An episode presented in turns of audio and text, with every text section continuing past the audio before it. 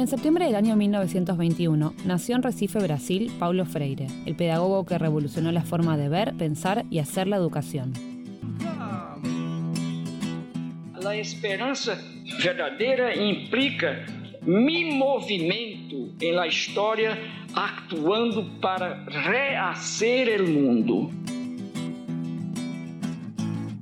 Este septiembre del 2021, la Fundación Rosa Luxemburgo y el Instituto Superior de Tiempo Libre y Recreación se encuentran para conmemorar su obra a 100 años de su nacimiento. Tierra, agua, sol y aire, Pachamama, Santa Tierra, la cultura viene adentro de tus sectores rurales, en, sectores de obreros, de trabajadores, donde, donde les daba esa oportunidad de, de, ser un igual y de decirte, mira todo lo que me enseñaste, todo esto lo aprendí de vos. Él decía, la cabeza piensa donde los pies pisan. Nosotros queríamos provocar una ciudadanía conflicto en el sentido de que mirar a los conflictos, sobre todo los que tuvieran que ver con la distribución de la riqueza, la justicia social y la distribución del poder. Muchas herramientas de la educación popular, por ejemplo, las técnicas participativas, de pronto eran las, las mejores técnicas para trabajar la agroecología. La única manera que nosotros encontramos de que todos aprendan por igual es con la práctica. Aparece mucho esto de, de ayudar al, al, compañero, de pensar también cómo le está yendo al, al de al lado y poder ayudarse entre todos.